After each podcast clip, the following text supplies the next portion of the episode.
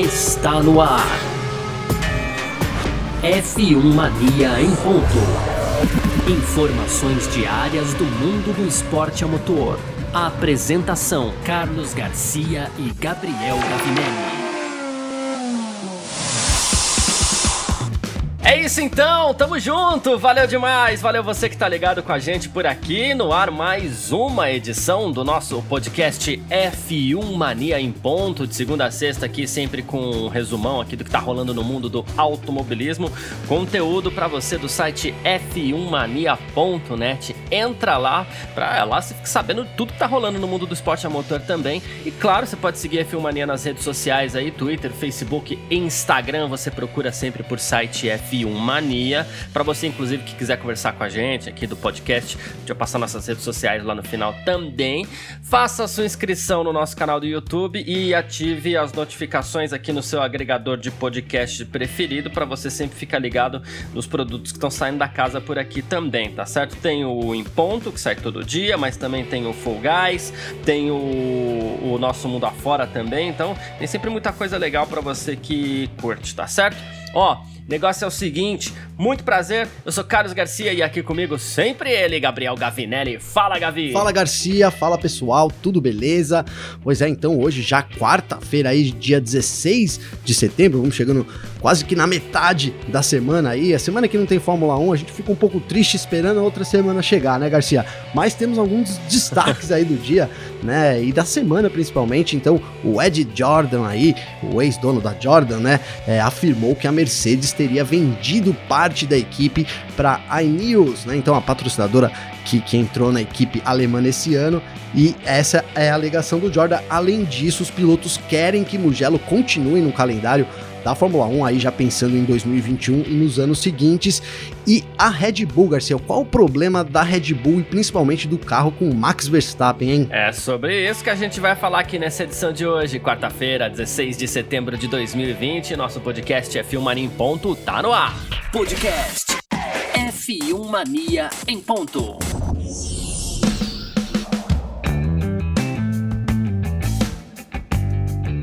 É isso então, né? Vamos falar da Mercedes por aqui. Vamos usar o primeiro bloco para falar da Mercedes, porque a Mercedes está sempre nas primeiras posições mesmo né? nessa temporada 2020. Na 2019 já era assim também. Só que olha só, hein? É, a gente falou muito sobre a permanência da Mercedes enquanto montadora na Fórmula 1. A gente já falou, especulou muito, especula-se muito, é, inclusive que a Mercedes é, quase não teria assinado o último pacto da Concórdia já. Tem muita coisa coisa rolando por aí. Pois bem, a Mercedes assinou o Pacto da Concórdia, deve ficar na Fórmula 1, deve continuar, porém talvez ela não seja sócia majoritária da sua própria equipe, né? O ex dono de equipe Ed Jordan afirmou que a, que a iNews, né, que é a patrocinadora da, da equipe, deseja uma participação majoritária no time, né? Uma empresa britânica do Sir Jim Ratcliffe, né? E que a atualmente, inclusive, uma das principais patrocinadoras da Mercedes. E no caso, o que aconteceria? A equipe, que inclusive já a, a, é maluco, né? Porque a equipe já foi Honda, já foi Brown, agora é Mercedes, né? Pensando ali na sede, no histórico da equipe, né? Sim. Ela, com a sua sede lá em Brackley, no, no, no, Reino Unido, ela seria vendida ao Sir Jim Ratcliffe e, e manteria apenas 30% das suas ações. E nisso começa a se especular, inclusive, a permanência do Toto Wolff na chefia da equipe porque assim é, a estrutura é grande, mas a gente não sabe exatamente como seria o futuro do, do, do, do, do Toto Wolff, né? Inclusive o Mika Hakkinen, né, numa coluna que ele escreve pro Unibet Com, né, ele disse que o Toto anunciou que esse final de semana está considerando aí uma função diferente, que pode haver uma reestruturação na equipe, né? A, a gente sabe que a estrutura é muito boa, mas assim, é um time que ganha tudo né? Claro que a gente sabe que os investimentos na Fórmula 1, os custos são muito altos também, mas é um time que ganha tudo na Fórmula 1 e de repente passa por uma mudança drástica assim. Não é todo dia que a gente vê esse tipo de coisa, né? Não, não é todo dia que a gente vê, né, Garcia? E aí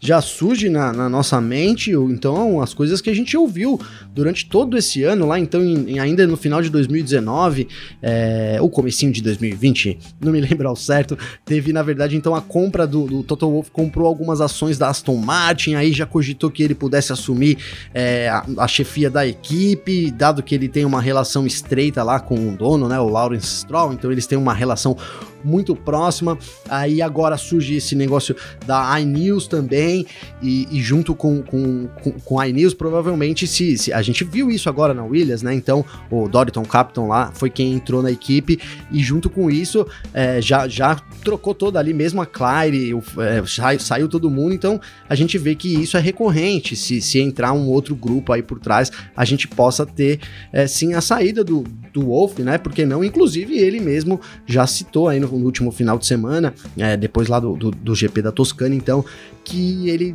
começou a repensar no futuro dele, porque oito anos, foi essas palavras deles, né? Oito anos pesam na Fórmula 1, disse o Wolf, então é, eu concordo com ele também. Não deve ser nada fácil, então eu já estava pensando ali na família e tudo mais indicando até, quem sabe, já, já deixando assim, na verdade, o caminho para uma possível saída, né, Garcia? E, e, e nisso já é. veio até o Hamilton também falando que se ele sair tudo bem para o contrato. Então, assim, é, a gente sabe aquilo que a gente cansa de falar aqui, vou falar de novo mais uma vez. Onde a fumaça, há fogo. Na Fórmula 1, onde a fumaça é um incêndio, viu, Garcia? pois é, a gente fica pensando, quando a gente fala de uma venda de equipe, a gente fala assim, pô, se mantiver tudo igual, se mantiver tudo certinho, é, a equipe continua vencendo vencendo. Mas vou fazer uma pergunta bem simples para você. A gente sabe que se sair o Toto Wolff, é, alguém vai assumir a chefia da equipe, pode ser que parâmetros sejam mudados, porque as pessoas, inclusive, têm essa mania, né? Muda um chefe, isso vale para vários setores de atividade aí. É, muda o chefe de um ambiente, ele quer mudar tudo, né? Sim. É, você acha que isso coloca em risco a dominância da Mercedes, mesmo já para 2021, com esse carro muito superior aos demais, ou então já prevendo a construção e a criação do, do, do novo novo carro para 2022 dentro de um novo regulamento, você acredita que isso pode é, mudar o equilíbrio de forças na Fórmula 1 ali, de repente encerrar esse período dominante da então, Mercedes? Então, Garcia, para o ano que vem, eu acho que não, né? Seria, sabe, vamos fazer uma alusão com o futebol, né? Então seria como aquele time, timaço cheio de estrelas, com um mega técnico ali, é campeão. Aí os caras mandam o técnico embora, vem um outro técnico. Por algum tempo, o cara consegue manter ali a, o time, né? Aí sai uma peça, sai outra peça, de repente aquele time não existe mais. Então eu vejo um pouco isso na Mercedes. Acredito que pro ano que vem, até, é, dada a vantagem que a equipe tem aí pro grid, mesmo que você coloque.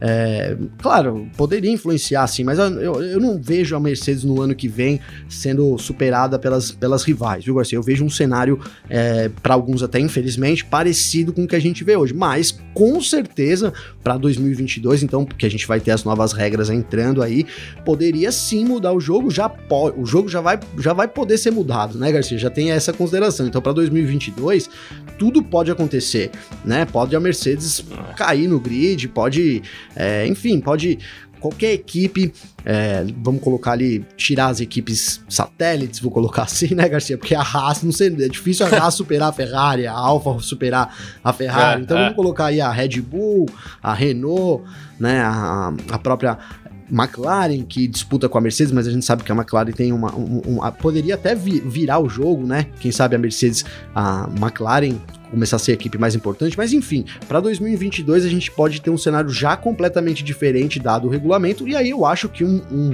um chefe de equipe que não, não tenha o poder é, de comando e, e, e, o conhecimento todo que o, que o Toto Wolff tem, isso pode ser um negativo para Mercedes, sim, sem dúvida nenhuma. É, uma das coisas que mais chamou a atenção aqui no caso também é que no final de semana, e durante o final de semana da corrida em Mugello, né, o Toto Wolff afirmou ao canal 4 local, né, que ele falou assim: Eu não tenho certeza se esse conceito de chefe de equipe funciona na Fórmula 1, né? Isso é, é, falando o cara aqui que é o chefe de equipe mais bem sucedido da, da, da história recente aqui da Fórmula 1. Né? Ele falou assim: eu sou responsável por duas mil pessoas, mil no departamento de motores, mais mil na fábrica. Aí ele pergunta: será que uma pessoa só deve arcar com tanta responsabilidade? Aí ele fala: eu fiz isso com muito amor, mas talvez no futuro é, eu deva analisar se a gente pode dividir esse papel, porque isso seria melhor para a equipe, seria menos oneroso também para a equipe. Diz que teve muitas dores de cabeça, né? Que é algo que era completamente novo para ele. Aí ele falou assim que as pessoas têm que ter uma, uma, uma um limite aí de tempo e, e, ele falou talvez seja mesmo melhor outra pessoa assumir. O que me parece, pelo menos assim, esse ambiente que ele está criando é para uma eventual saída, ou então pelo menos um status de manager ele queira assumir, alguma coisa mais no, nos bastidores ali por trás, talvez até permaneça no time, mas numa função que seja menos, é, digamos assim, estafante, né? Porque a, a, gente sabe que, que é cansativo também, é uma responsabilidade muito grande você ser chefe de uma equipe, são muitos problemas que você enfrenta, e talvez ele esteja querendo mudar essa posição, e pelo status que ele atingiu, ele passa a ser um tipo de pessoa que escolhe a função que ele quiser. Pois é, eu até comentei aqui no, né, agora há pouco aqui falando que da saída dele e tal, mas, mas na verdade isso é especulação total, viu, Garcia? Porque ele diz na, sim, na entrevista sim. dele, né, na própria, no próprio comentário que ele, que ele colocou, que ele vai continuar na Mercedes exercendo algum papel, né? Então, na cabeça dele, essa, esse, esse lance aí é mais a imprensa que, que cria, porque a gente vai tentando juntar as coisas ali, aqui, aqui, e, e aí a gente, às vezes a gente chega a essas conclusões que, que são especulações, sim, né? Estamos aqui também para noticiar e também para tentar colocar um pouco da nossa opinião, um pouco do que é especulação. Na, pro, pro Wolf, ele vai continuar na equipe. Agora, sem dúvida, é um papel de muita responsabilidade. São, isso que você falou, são duas mil pessoas, é, muito an muitos anos, né? Então ele vem exercendo isso com, com uma certa. É, a gente pode dizer que uma, uma certa perfeição, ele é muito elogiado por todos, né? Dentro e fora do esporte também. É, além de ser um baita do investidor, ele tem muitos investidores, então pessoalmente ele também gerencia aí, não só a Mercedes que ele gerencia bem, parece que pessoalmente é, ele gerencia é. também as coisas muito bem. É, seria, uma, seria uma, eu acho que assim, é uma perda é, irreparável, eu não sei porque é, eu, eu, sou daquele que acha que ninguém é insubstituível, sabe, Garcia? Às vezes a gente acha sempre o melhor e, e é você dar, dar uma oportunidade para uma pessoa é, isso às vezes pode ser pior ou, melhor, a gente não tem, não dá para afirmar isso. Mas assim, a primeira hipótese, o, só o fato do Wolf não liderar o time ali na pista, a gente não vê mais aqueles soquinhos dele, né? O pessoal dizer que ele fazia que ele ficava jogando com a câmera, né? Só a gente não vê mais. E apesar que eles pararam um pouco de mostrar isso, será que o Wolf ficou bravo com essas imagens, Garcia? Porque eles não mostraram é, mais, né? Mas eu já, eu já sinto é. falta desses soquinhos, então. Mas brincadeiras à parte, sem dúvida, ele faria, uma, faria muita falta ali pra equipe, né? Principalmente no que a gente vê hoje. Eu vejo assim, meio que como uma pessoa. Apesar de achar que ninguém é insubstituível, eu vejo o Wolf ali na Mercedes como alguém meio que insubstituível, viu, Garcia? É, e ele andou falando aí também, ele falou assim: ah, as pessoas ficam pegando detalhezinhos aqui, detando detalhezinhos ali, construindo uma história em torno disso. Ele falou assim que a Daimler, que é a controladora da Mercedes, não tem intenção de ceder a equipe e que uh, as pessoas inventam muito. Ele falou assim: o futuro da equipe tá absolutamente claro. Se chamará a Mercedes AMG Petronas F1 e nada vai mudar isso. Aí ficou falando aquela história. O Ed Jordan também andou falando que o Toto Wolff e, e, e, e o Hamilton é, devem ir pra Ferrari em 2021. Ele também é. sabe que, que, que, fala demais é às verdade, vezes. O né? Ed Jordan é, é bastante groselha que sai dali, viu, Garcia? Então é isso. Bom, falamos aqui sobre a Mercedes, o futuro da Mercedes. Mercedes e a gente segue para falar agora de Mugello. F1 Mania em ponto.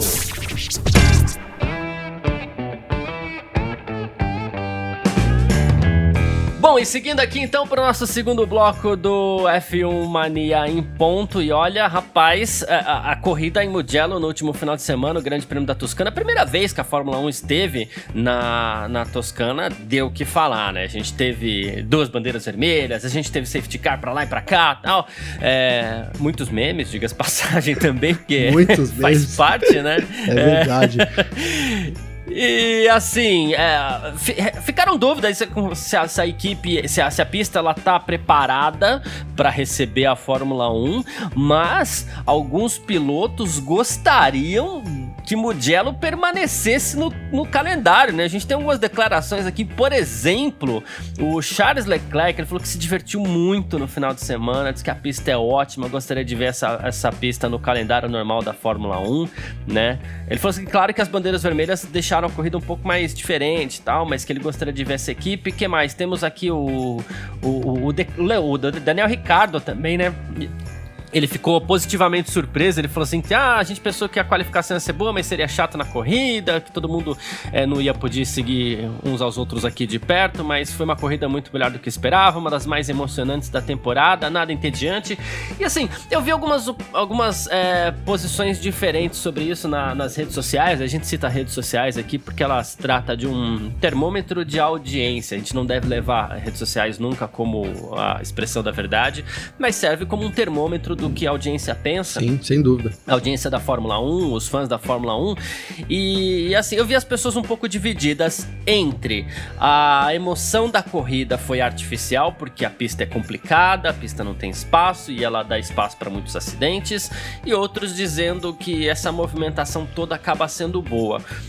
Eu confesso que eu fico eu fiquei, me peguei pensando aqui o, o, que seria do Grande Prêmio da Toscana sem aquela relargada onde os carros bateram e tal, porque né, aquilo ali movimentou muito a corrida e embaralhou um pouco a corrida.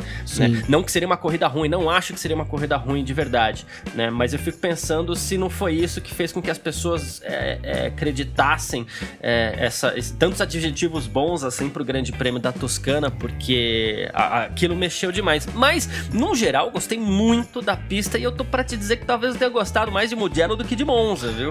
Então, cara, é, é, é, na verdade as corridas em Monza costumam ser paradas mesmo, né? A gente, nesses últimos Sim. anos, até vemos mais movimentação. Ano passado foi o Hamilton ali atrás do Leclerc. Esse ano também a corrida foi boa, né? Foi muito boa, na verdade, também. Mas assim, é, é essa Fórmula 1 tá, a Fórmula 1 tá um pouco diferente, né? A gente tem, tem visto essas, essas, essas pequenas mudanças que a Liberty tem tentado fazer aí para que as equipes andem um pouco mais juntas, é, surtiram sim um pouco de efeito, né? Talvez não da forma como principalmente é, os fãs aí querem, que é carro roda-roda o tempo todo, mas a gente tem visto muito roda-roda também, e eu acho que isso tem é, favorecido essas, essas disputas em, em pistas que a gente antes não via tanto é, começou, já, vi, já, já vimos algum dia e parou durante um tempo, e agora talvez a gente tenha, é, estamos começando a ver de novo. Eu, eu cara, eu, eu, sinceramente já tentei fazer essa, essa comparação aí e tirar os, os, o safety car da corrida. Eu acredito que sem o safety car da corrida, a gente teria uma corrida ruim, cara,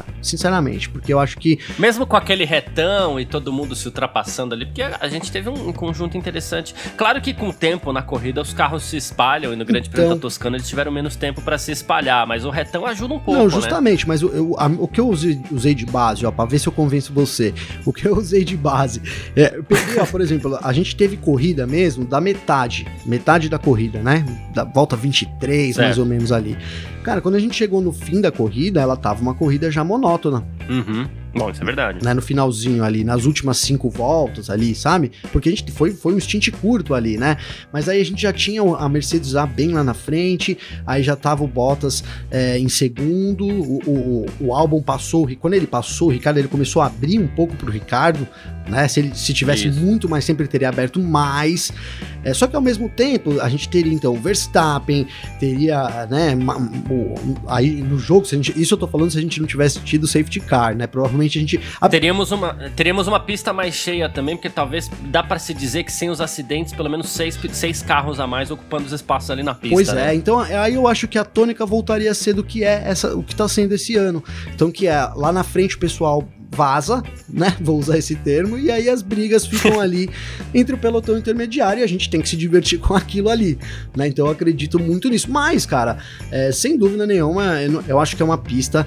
É, que não pode ser esquecida da Fórmula 1. Né? Eu tenho muito medo aqui de falar, não, eu quero que Mugello entre e o Brasil sair. Não é brincadeira, não, Garcia, é sério. Eu tô muito preocupado com isso.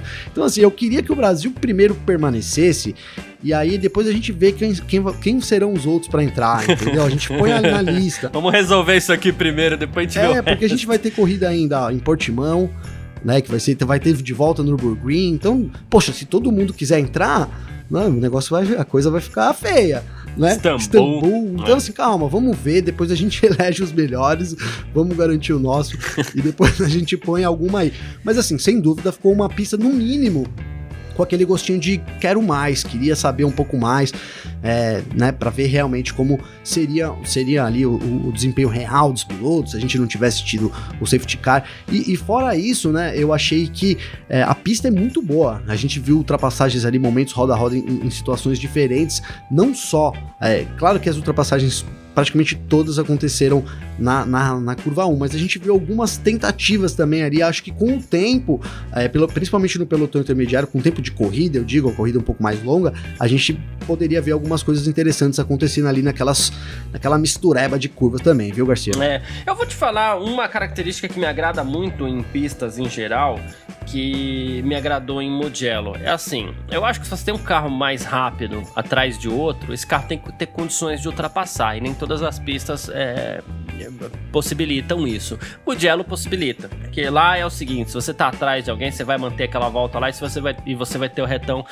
pra, pra passar. Mas o que basicamente as pessoas gostaram de Mugello foi o fato da pista ter as caixas de brita. né? Isso contou com a aprovação de pilotos também, da crítica, enfim. Aí o Michael Masi, ele que é diretor de, de corrida, inclusive, ele andou conversando com o motorsport.com e ele falou assim: olha, legal, beleza, tudo bem, mas assim, a gente precisa encontrar soluções adequada- adequadas para cada circuito, né? A gente vai continuar trabalhando nisso, né? Mas ó, caixa de brita não é solução para todos os lugares, né? E a gente gostaria mesmo de ver mais caixa de brita por aí, mas elas vêm sendo cada vez mais substituídas pelo asfalto, que assim, é, a gente tem aí vários pilotos, inclusive o próprio, o próprio Feta tava falando sobre isso esse final de semana, que como pilotos eles preferem ser punidos assim que eles saem da pista, né? Porque facilita o erro quando você tem asfalto Sim. né? E, e a gente acho que também gosta disso. Pelo terror, ele tem que perder posição. É mais ou menos isso. É uma coisa maluca que a gente tem na mente, É, pois né? é, um assunto- interessante esse, né, Garcia? Esse foi um lado interessante mesmo de Mugello, Sim, né? com certeza. É um lado que, que é que a gente falou, né? Do, da pista mais old school ali, então o erro ser, é, ser punido ali na hora, né? O piloto errou, já não tem nem que ir pra nenhuma investigação, não precisa de sensor nenhum, né? Tanto que é, eles não colocaram sensor nenhum em Mugello, né? Então o, o sensor era a brita, né? Errou, vai pra brita. Levanta aquele monte de pedra. Sensor analógico. sensor analógico. Levanta aquele monte de pedra na câmera, opa, ó, o sensor ligou, né? Mas uma coisa menos por aí. Porque Passou com as Passou quatro. com as quadras, você, você viu? Eu lembro do Verstappen, ele parou ali na brita e tentou acelerar e juntou aquele monte de pedra. Realmente, cara, é uma coisa mais old school, assim, que, que é legal de ver, sim, o piloto ter que se preocupar um pouco mais com, com isso, mas ao mesmo tempo, cara, tudo, tudo, tudo. Tudo mudou, né? E aí a gente tem essas áreas que podem ser de, de, de asfalto e, e aí elas privilegiam uma corrida com mais pilotos. A gente já não tem muito piloto na Fórmula 1, são 20 pilotos, né? Então aí quando, É, é. sei lá, né? A gente via antigamente corridas terminar com oito, lembra? É, Oito, até menos pilotos, Sim. né? Era, era constante isso. Teve uma vitória do Panis em Mônaco com quatro pilotos Então, na pois pista. é, hoje em dia isso até meio que virou uma lenda, virou história, né, Garcia? Porque há muito tempo que as- É. a, a- a- bastante, a maioria dos pilotos terminam, com exceção quando tem essas corridas atípicas aí, igual a gente teve em Mugello, né? Mas mesmo assim, foram 12 que terminaram, então a maioria ainda terminou. É, então eu fico entre, entre a gente ter. Eu acho que poderia ter algumas, né? É, acho que é legal isso mesmo, né? Poderia ter algumas, umas que são com a Brita. É, essa, essa pista de Mugello provavelmente é uma pista que eles não vão colocar o asfalto. Então, se tiver de novo, vai ser na Brita, até porque ela é usada muito mais para MotoGP do que para Fórmula 1 e na moto eles usam bastante a brita, né? Então, é uma, eu acho que é, é a mistura dessas pistas é que faz o negócio ser legal também. A gente pensar em colocar tudo brita não faz muito sentido com, com a Fórmula 1, que é evoluir, né? E, e tá sempre evoluindo em todos os aspectos, Sim, sim. tanto de máquina, quanto de tecnologia, quanto de pista e de segurança também, Garcia. Exatamente. Mas que é linda, linda. Mas que é lindo, é lindo, é, É. lindo. Aquelas pedras voando ali, Muito você dá legal, risada, é né? Muito O legal. Verstappen parou ali, eu dei risada, porque ele começou a acelerar. Não que eu não gosto de Verstappen, eu falei, cara, para de acelerar. Por que você tá acelerando? Vai atolar, igual quando você entra no lamaçal, né, Garcia? Quanto mais você, você É. acelera, mais o carro gruda. Se você acelerar muito, você gruda o chão. Então é basicamente isso. É, que... é, é, legal sim ver umas corridas. É divertido. Tem que ficar alguém pulando ali no para-choque da Kombi pra ver se ela desatola, é né? Aí, é isso mesmo. boa, lembrei aqui de vários casos disso agora, viu, Garcia? Boa, que boa lembrança. Mas é isso, vamos seguir aqui pro nosso terceiro bloco. A gente vai falar da Red Bull. F1 Mania em ponto.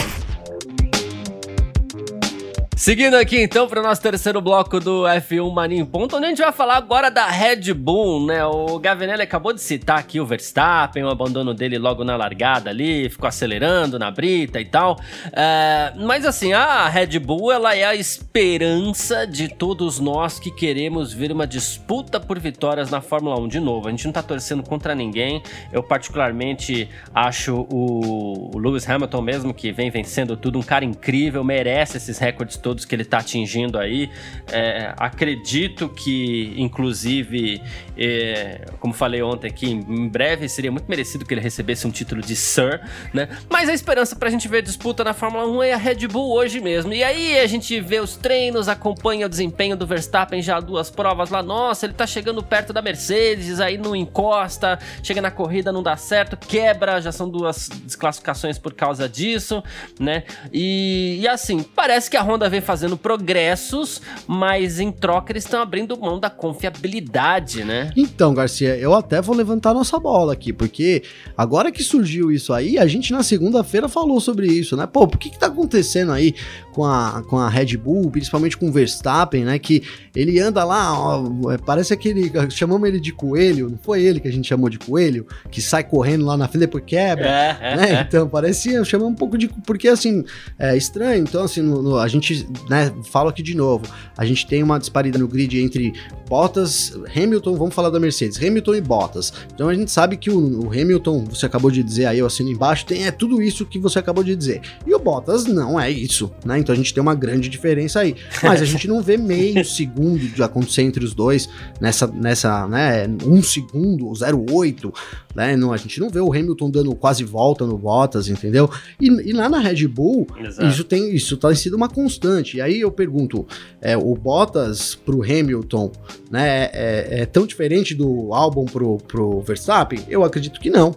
Mas o Verstappen. E, e aí isso indica, então, a gente falou na segunda-feira, que talvez o Verstappen estivesse usando é, um equipamento totalmente diferente dos seus companheiros de equipe, incluindo o da, da Senior Alpha. Da, Senior, não, na Júnior, né? AlphaTauri, com o Kvyat e o Gasly. É, o Gasly é. ganhou a corrida, é, eles não têm quebrado, não têm tido problema de confiabilidade e o Verstappen tem tido isso. E agora, então, parece que é isso, né? Que, que a Honda é, a, a, volta até no tempo, lá no começo da temporada, que a Honda chegou ali pro segundo GP, né? Na, na, na, na em Spielberg, falou: não, a gente achou aqui a solução mágica, vamos chegar na Mercedes, e aí tiveram uma quebra. E depois eles voltaram atrás com a atualização e parece que eles não conseguiram engatar isso para essa temporada, Garcia. Então, desde então, é, o Verstappen vem tendo problemas quando ele não abandona a corrida. Ele, eu não me lembro agora até de uma corrida que ele tenha passado em branco, assim, de não reclamar em nenhum momento durante os treinos. Eu tô incluindo, né? Sobre assim, poxa, tô, tô, é. com uma falha aqui, sabe? Tô com um erro aqui, alguma coisa que não tem dado certo. E então parece que é isso. A Honda apostou, tentou alguma coisa é, meio que mágica pro Verstappen, a gente sabe que não tem mágica na Fórmula 1, né? Ela acelerou lá o, a velocidade, a potência, mas comprometeu o lado, enfraqueceu aí o motor dela, então deixou talvez uma brecha para que ele pudesse quebrar mais vezes. E não tem como muito achar que não é isso, né, Garcia? São duas quebras seguidas do Verstappen, né? Ele que já jogou a toalha também sobre o título, né, de, de 2020. Ele foi perguntado sim, sobre sim. isso, ele falou: ah, esqueça, é, e é bem por aí. Então então, até que ponto vai, né? Até que ponto vale você sacrificar é, uma, a confiabilidade aí do motor só para tentar chegar assim de, de, de fato no, lá na Mercedes, que a gente sabe que tá uma coisa um pouco inatingível hoje em dia, né? É, é esses tipos de mágicas que teriam que fazer e que não acontecem. Então, assim, eu acho que a Honda vai rever até esse conceito para as próximas corridas, viu? É, vamos, vamos ver, né? E, e, a gente sabe também que se tiver alguma coisa diferente, ela vai cair no carro do Verstappen mesmo. Esse final de semana ele tava usando, inclusive, um assoalho mais novo, esperava-se que em ritmo de prova ele chegasse inclusive a, a, a dar um décimo a mais aí pro, pro, pro Verstappen, né, um décimo e meio. E então, assim, é, acabou sendo uma pena que ele abandonou não por isso, ele abandonou por um problema de motor, mas a gente vem esperando bastante. E de novo, vai cair na mão do Verstappen qualquer qualquer melhoria, qualquer é, sei lá, coisa que a Red Bull crie, ela vai cair na mão do Verstappen, mas a gente sabe também que nem tem espaço para que se teste muito isso, então o Verstappen fica é, exposto a esse tipo de problema. Motor Honda, por exemplo, a gente sabe o que aconteceu, ele startou bem ali na largada, mas logo ele perdeu potência, foi sendo ultrapassado por muita gente, inclusive a, a gente chegou até a estudar a possibilidade aqui desse problema ter causado o acidente na primeira volta ali também, porque os pilotos todos foram obrigados a espalhar logo de cara, né?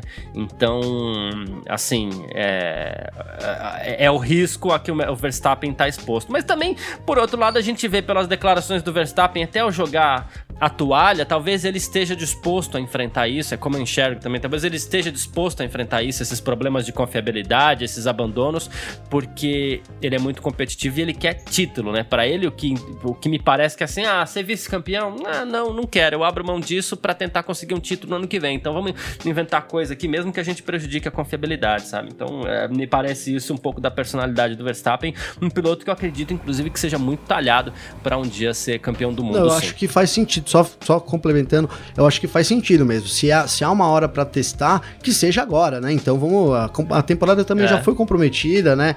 É, por mais que às vezes haja algum fã que ainda tem esperança, no, no papel isso, essa esperança meio que não existe mesmo. Então, assim, se for para testar, que teste agora, tente alguma coisa aí, é, dar uma cartada, quem sabe a gente consiga ver a, a, a, a Honda perto aí na Red Bull, então, mais perto da Mercedes no ano que vem. E assim, eu fico feliz por um lado, cara, porque que demonstra assim, os caras que os caras estão tentando, né, velho? Então a Honda não tá conformada com essa situação, Exato. óbvio, né? É óbvio, meio tô fico falando, falei, depois que eu falei pareceu óbvio. Mas assim, às vezes não, às vezes o cara fala, pô, a gente vai ter que gastar uma bala tão grande de dinheiro agora, vamos segurar um pouco isso, mas não, a Honda segue ali é, fazendo o possível é, para tentar alcançar a Mercedes, e isso que, que é o legal. A gente continua vendo é, os japoneses aí trabalhando a todo vapor para tentar alcançar a Mercedes e fazendo até um, um, tempo atrás, quando a Honda entrou, virou piada, né? O Alonso tratou como piada, depois os caras venceram, então a é. gente viu aquela festa que foi. Eu, particularmente, tenho uma relação assim é, pessoal muito, muito positiva com a Honda e fico muito feliz de ver que os caras estão sempre tentando trazer de volta aí essa, essa disputa pela liderança. Se um dia a gente tiver de novo isso, vai ser muito interessante e eu vejo isso acontecendo, viu, Garcia? Maravilha, eu também. E vamos fazer assim: quem quiser conversar com você, comentar alguma das coisas que a gente falou aqui, deixar alguma pergunta também tudo mais, é, como é que faz para falar com você, Gabriel? Então, Garcia, é só acessar lá meu Instagram, Gabriel Gavinelli pode me seguir lá, mandar um direct, também fica aberto pra gente conversar, mandar alguma pergunta, esclarecer alguma dúvida, alguma coisa que eu falei aqui que, eu, que você também não concorda, se quiser ir lá pra gente debater, trocar uma ideia, sempre com educação e respeito, vai ser um prazer. E obrigado, viu, Garcia, por mais esse programa, tamo junto, viu? É isso, valeu, grande abraço para você, para todo mundo também que tá ligado com a gente por aqui. Que quiser falar comigo, Instagram, arroba carlosgarciafm ou pelo Twitter, arroba carlosgarcia também. A gente se fala, abraço e tchau! Informações diárias do mundo do esporte a motor. Podcast F1 Mania em ponto.